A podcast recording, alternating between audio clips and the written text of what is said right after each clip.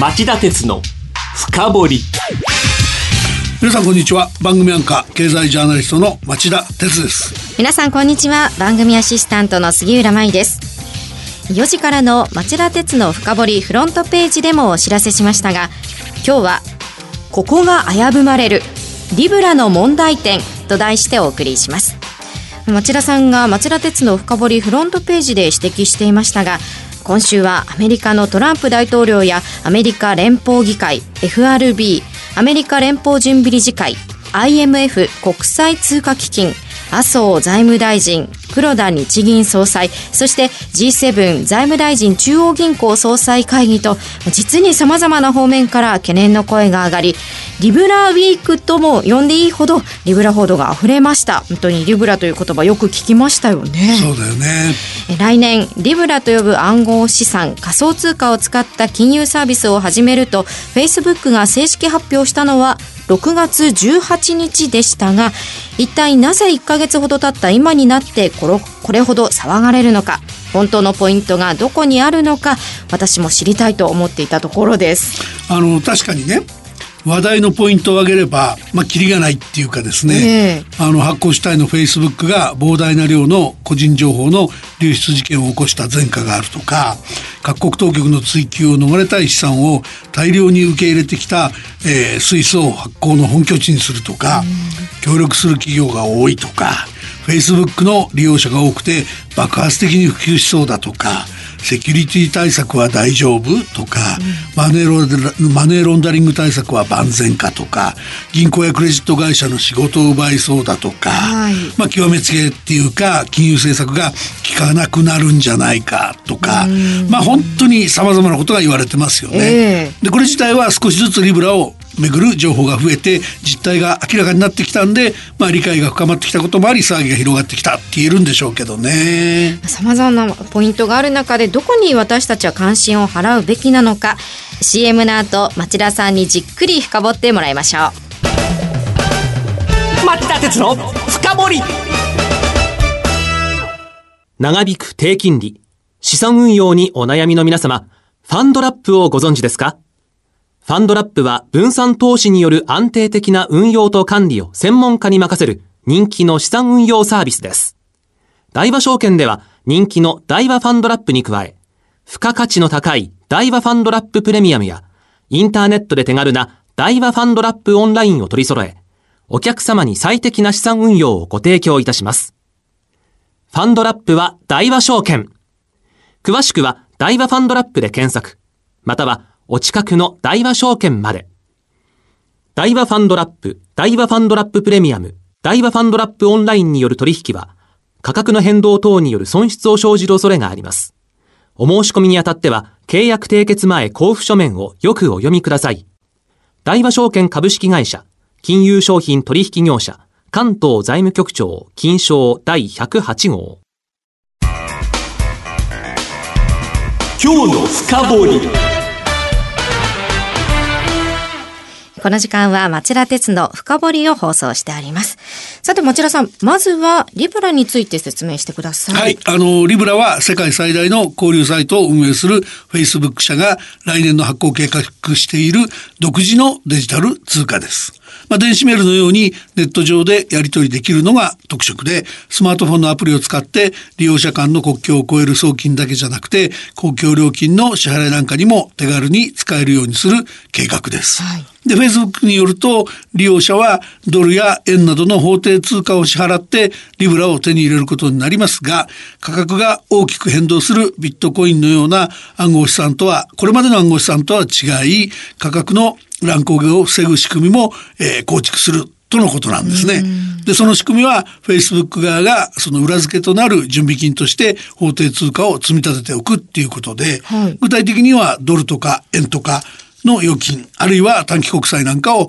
その実在の、など、実在の複数の資産で運用することになるようです。言い換えれば、リブラの価値は預金や国債などの運用資産の価格に連動するから、その裏付けのない投機で行ったり来たりするビットコインなんかとは違うってわけですね。これまでの仮想通貨より安全だというのに懸念が大きいのはなぜなんですか？まず Facebook の問題がありますよね。はい、その SNS 使って集めた個人情報が大量に流出流出したとか、フェイクニュースの反乱を放置してきたっていう前科がありますから、デジタル通貨なんていうその命の次に大切なはずのあの、近代版のお金を、その、セキュリティの大切なサービスをできるんかっていう疑問が根底に出てきちゃいますよね。それから、そのリブラの発行主体がフェイ、フェイスブック主導で、えー、NPO 法人のリブラ協会っていうところになるんですけども、あの、この協会の本部がですね、歴史的に銀行に秘密主義経営を許してきたスイスのジュネーブに本拠を置くっていうのが懸念材料の第二って言えると思います、はい、アメリカや日本、ドイツ、フランス、イギリスといった国々の規制の網を逃れようとしてんじゃないかと映るわけですね。で、さらに言えば、スマートフォンさえ持ってれば、銀行口座などを持ってない人でも、簡単にリブラのやり取りができるようになると見られるので、うん、テロリストや、テロリストや犯罪者に悪用されないのかと、マネーロンダリングやテロ資金の送金防止対策がちゃんとできるのかっていう疑問もついて回ってます。うん、なので、これらの3つの点については、アメリカの議会上院の銀行委員会が火曜日に開いた公聴会で、えー、特に質問が集中したポイントでもありました。Facebook の幹部は低コストで素早く安全に海外送金ができるリブラの利点を主張したんですが、各国の、えー、規制にもさらに従うとも述べたんですが、議員からは Facebook は危険だとか、27億人のユーザーを守れるはずがないっていう批判が噴出しちゃいました。うんフェイスブックの幹部はそうした疑問には回答しなかったんですか？まあ、回答試みたけどやぶへびだったっていう感じですかね。あの、リブラ協会が拠点としてスイスを選んだことに関して、リブラが国際通貨を目指しているから国際機関が多く集まる場所を選んだって説明したんだけども、えー、まあ、つまりそのアメリカの規制や監督を逃れるためじゃないって言ったんですけども、まあ、方便と受け取られた感じですね。それから、あの、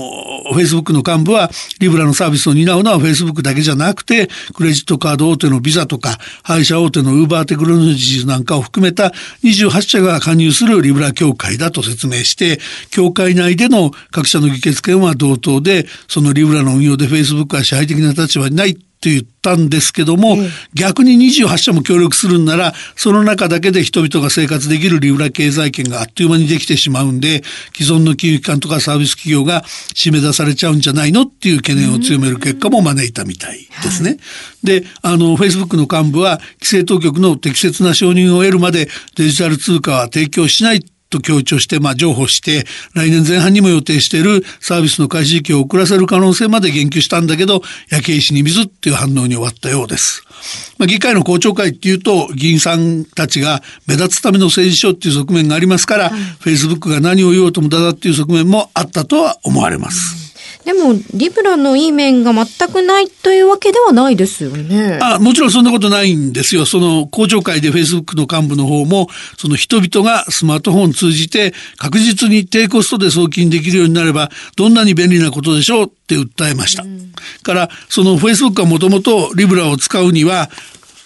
運転免許証など政府発行の ID で本人確認をするとかですね、取引データの改ざんが難しいとされる、あの、独自のブロックチェーン技術を使うことを表明してます。これっていうのは、これまでの仮想通貨の問題点をあらかじめ潰しとこうっていう方針示していることになるんですね。で、さらに言うと、その、Facebook といえば広告問題ですけど、リブラの取引データを Facebook の広告の精度を上げるために使わないっていう公約もしてるんですよ。はい、まあ、なので、その当局側でも評価する向きはありましてね、国際金融の安定を担う IMF IMF が月曜日に公表した報告書の中でリスクについて国際的な規制が必要になるっていう慎重な見解を示す一方でリブラのようなデジタル通貨の利便性や低コストを評価し今後世界で一気に普及する可能性があるっていう長所も指摘しました。まあ、話半分としても新しいイノベーションが実現するサービスですから期待できる面が全くないなんてことはありえませんよね。では一体どうすれば、まあ、私たちも安心して使えるデジタル通貨が誕生するんでしょうか？そういう意味ではね、うん、珍しく本質をついたって言えるのは、あのトランプ大統領かもしれませんよ。あのね、トランプ大統領は先週の木曜日に、ツイッターで、あの、リブラは信用がほとんど得られないだろう。フェイスブックが銀行になりたいのであれば、国内外の他の銀行と同じように規制の対象とすべきだと書き込んで、金融当局の規制の対象とすべきだっていう考えを明確に示したんですね。これ、まあトランプさんってリズムで追い込んでいくような議論苦手な人なんで、ズバッと落としどころを言って、銀行になれって言及したと言ってもいいと思いますね。銀行になれですか、はいあの、例えばですね、ええ、国際送金が廉価で迅速だとすればですよ、直ちに銀行がこれまでの収益源だった決済や送金を奪われちゃうんじゃないかっていう疑問が出てきますでしょ。うそういう意味では銀行になって、あの、銀行が IT 企業なんかとは格段に違う厳しい要求されている水準のセキュリティを実現しろっていう意味になりますから、そうすれば銀行が競争上不利だってことはなくなるはずですよね。それからまあそのセキュリティやマネーロンダリング対策、テロ資金対策も銀銀行になればいい加減では済みませんよね。確かに。でも他に何か重要なポイントというのはありますか？あの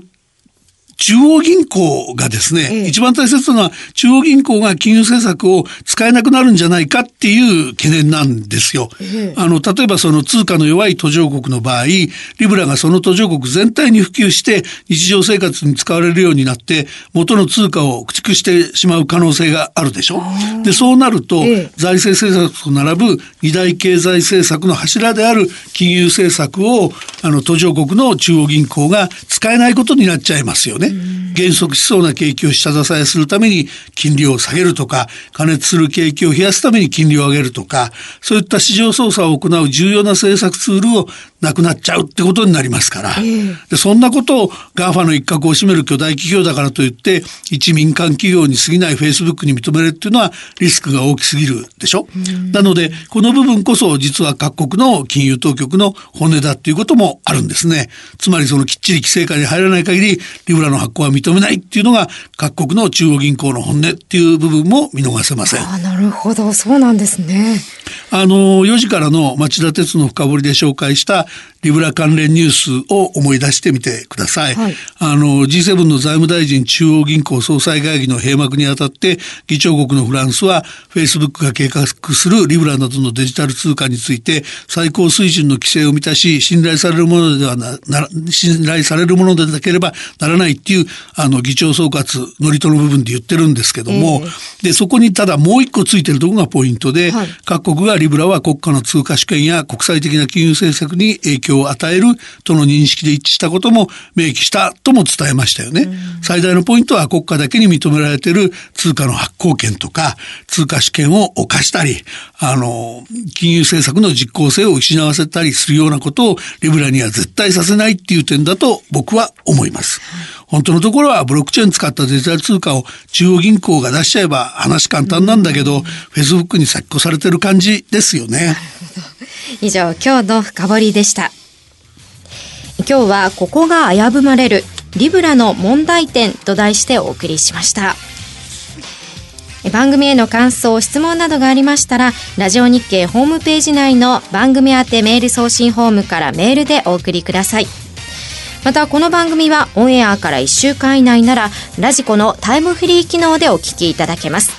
詳しくは番組ホームページをご覧ください。まあリブラみたいなデジタル通貨はこれからもいろんな議論が出てくるんだと思います、えー、あの逐一フォローしていきたいですよね。ぜひ引き続きお願いします。はい、えー、番組を聞きのあなた来週も徹底的に深掘ります。それではまた来週夕方5時35分にお耳にかかりましょうさようなら。